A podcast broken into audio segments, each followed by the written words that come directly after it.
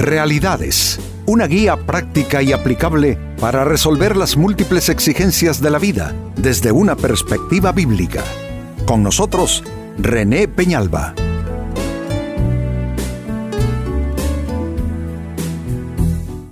Amigos de Realidades, sean todos bienvenidos. Para esta ocasión nuestro tema, ¿cómo dejamos de ser dignos?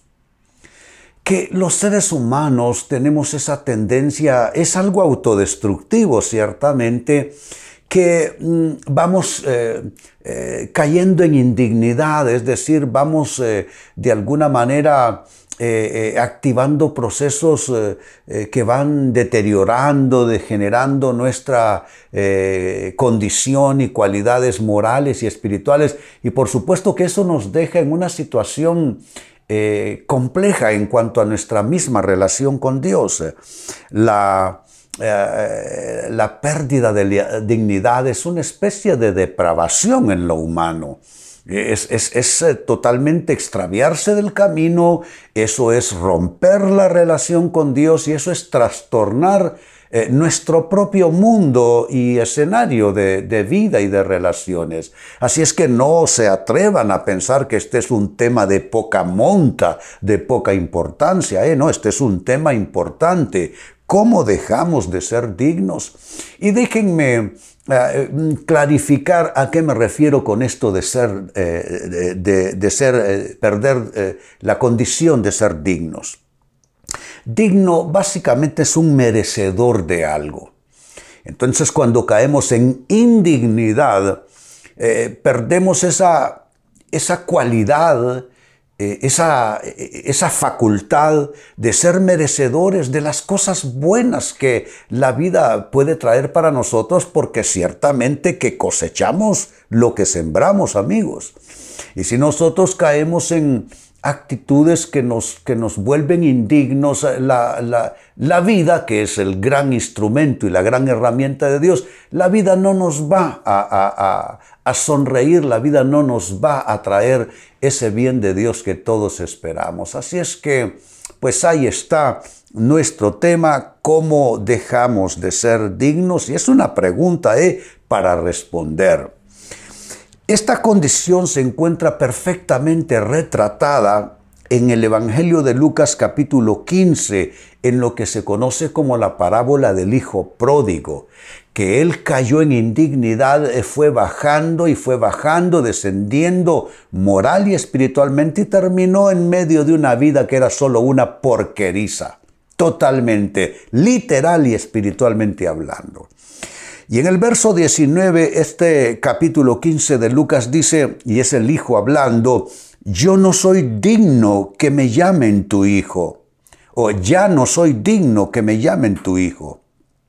Te ruego que me contrates como jornalero. Cuando dice ya no, está implícitamente diciendo que fue una condición de gracia perdido y que se puede perder la gracia de Dios. Pues por supuesto que se puede perder. Que algunos piensan que decir gracia de Dios significa un aplauso y un respaldo del cielo cualquiera que sea nuestra actitud y condición. No es cierto. Un, eh, típico caso en la Biblia de pérdida de gracia es eh, eh, Esaú, el hermano mayor de Jacob. Jugó con lo espiritual jugó con las bendiciones de Dios, se atrevió a cambiar sus derechos de primogenitura por un plato de comida, al final procuró con lágrimas, dice la Biblia, la restauración y la restitución y no lo logró. No lo logró. No hubo oportunidad, dice la Biblia, para el arrepentimiento. Claro que se puede perder. Y volviendo a lo que estoy aquí leyendo, dice, ya no soy digno que me llamen tu hijo. Él entiende que fue descendiendo y que perdió ese estadio de gracia en el que se encontraba. Y añade, te ruego que me contrates como jornalero. Se da cuenta que tiene que empezar desde abajo. Y esa es una cruda realidad. Cuando caemos en una condición de indignidad delante de Dios, nos va a tener que tocar empezar de abajo. Eso no se lo recomiendo a nadie. Eso no es, un, eh, no es una situación eh, agradable, disfrutable.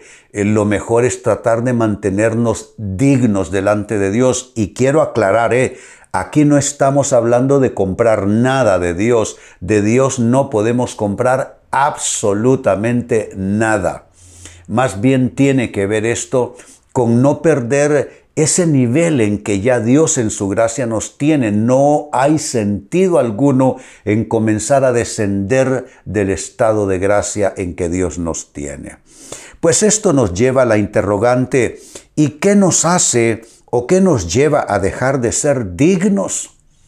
¿Cómo es que ¿Cómo es que nos degradamos? ¿Cómo es que descendemos de esta condición de dignidad? Atención a lo siguiente, nos lleva a dejar de ser dignos las faltas a la lealtad. El hijo pródigo dejó de ser leal a su padre, lo cual representa nuestra deslealtad para con nuestro Padre Dios. ¿Cómo uno es desleal?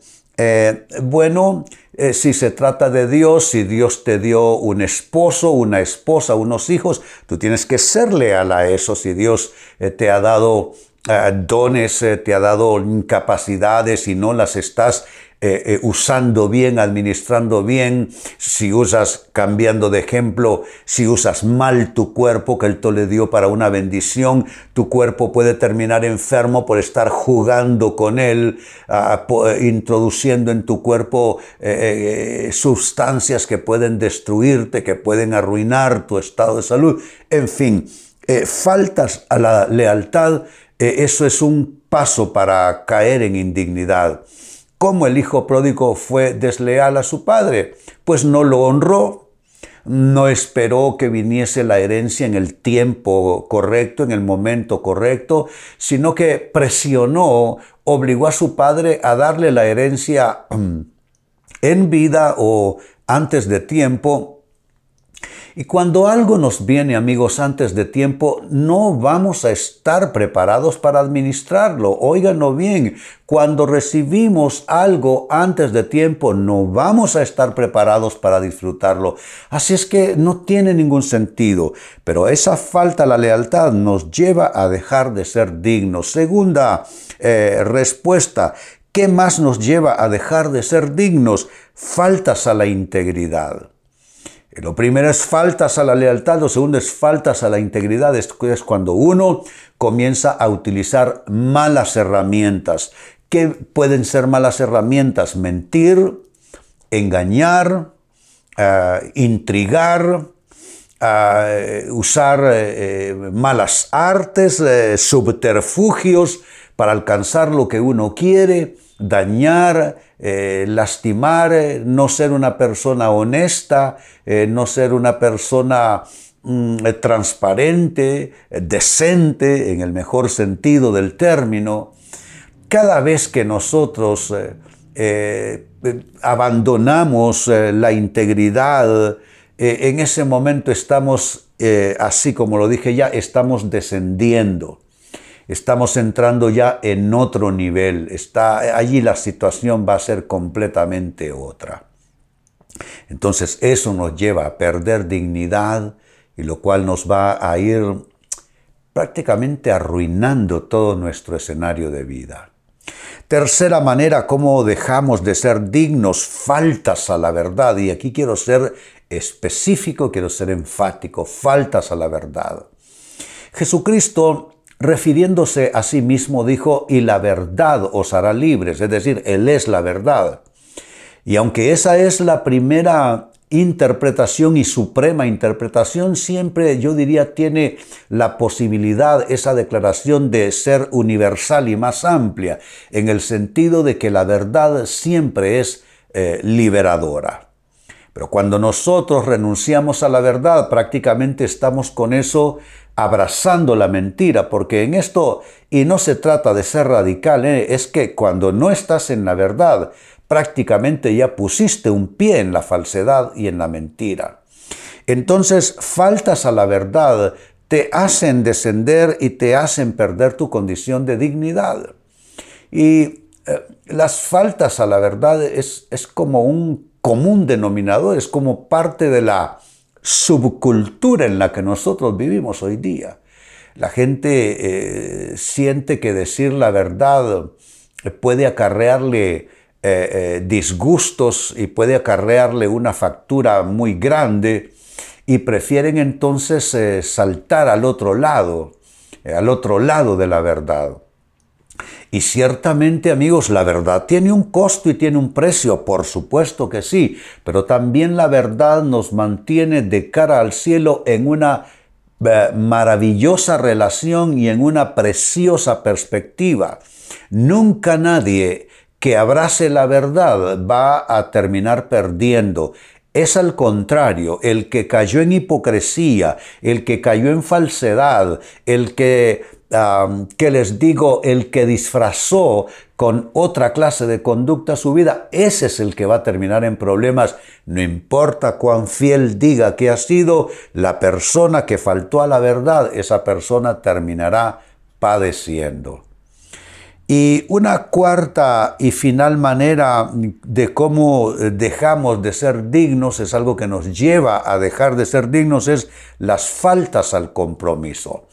Si lo notan, todas son faltas, son cuatro faltas. Faltas a la lealtad, faltas a la integridad, faltas a la verdad y a eso le hemos acuñado faltas al compromiso.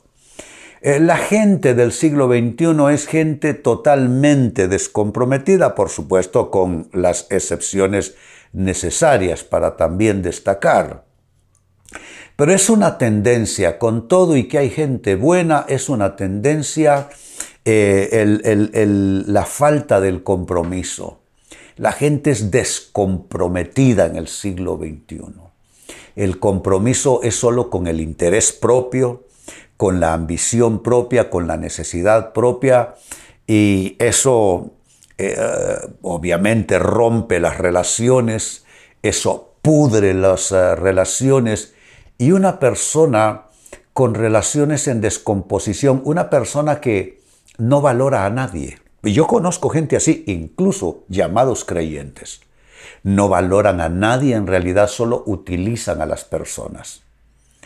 Y van prácticamente instrumentalizando a cada gente que se le va poniendo por enfrente simplemente para alcanzar sus propósitos y cumplir sus metas y ambiciones. Yo con gente así no quiero tomarme ni un café siquiera. Porque esas cosas, hombre, puede ser que hasta se le peguen a uno, que sean contagiosas. Uno debe, debe decidir con quién uno va a estar y con quién uno no va a tener relación. No porque estemos discriminando a nadie, sino porque es un asunto de que pues cada quien vive como quiere, ¿no es cierto? Pero también es una eh, obligación y un privilegio que uno tiene a, tomar esa decisión de qué influencias no son las mejores.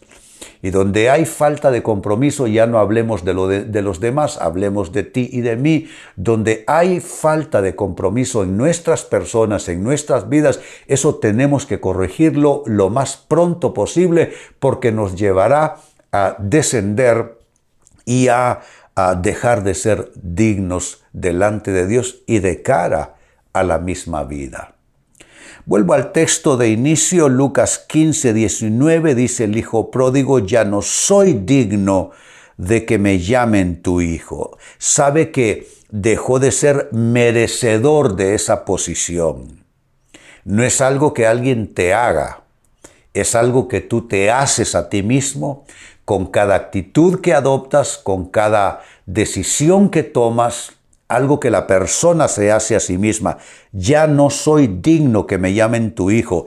Él está admitiendo que él cayó de la gracia, que él dejó de ser digno. ¿Y que le toca? Empezar de abajo, como a todos. Te ruego que me contrates como jornalero. Este es un cuadro, amigos, que no debemos olvidar, porque todos podemos caer de la gracia, todos podemos separarnos y poner distancia del buen propósito de Dios para nuestras vidas y nuestro destino, eh, cayendo en una vorágine de circunstancias, todo eso atizado por malas actitudes y malas eh, actuaciones en nuestras personas. ¿Y qué nos lleva de una manera más eh, puntual a dejar de ser dignos? Les he hablado de cuatro faltas que hoy resumo. Uno, faltas a la lealtad. Número dos, faltas a la integridad. Número tres, faltas a la verdad. Y número cuatro, faltas al compromiso. Estas cuatro faltas te llevan a dejar de ser digno, a perder esa, ese estado y esa condición de bendición en que eh, has estado o puedes estar. Amigos, eh, con esto cierro el tema, de igual manera me despido y les recuerdo que nuestro enfoque de hoy ha sido titulado ¿Cómo dejamos de ser dignos? Hemos presentado Realidades con René Peñalba. Puede escuchar y descargar este u otro programa en renépenalba.net.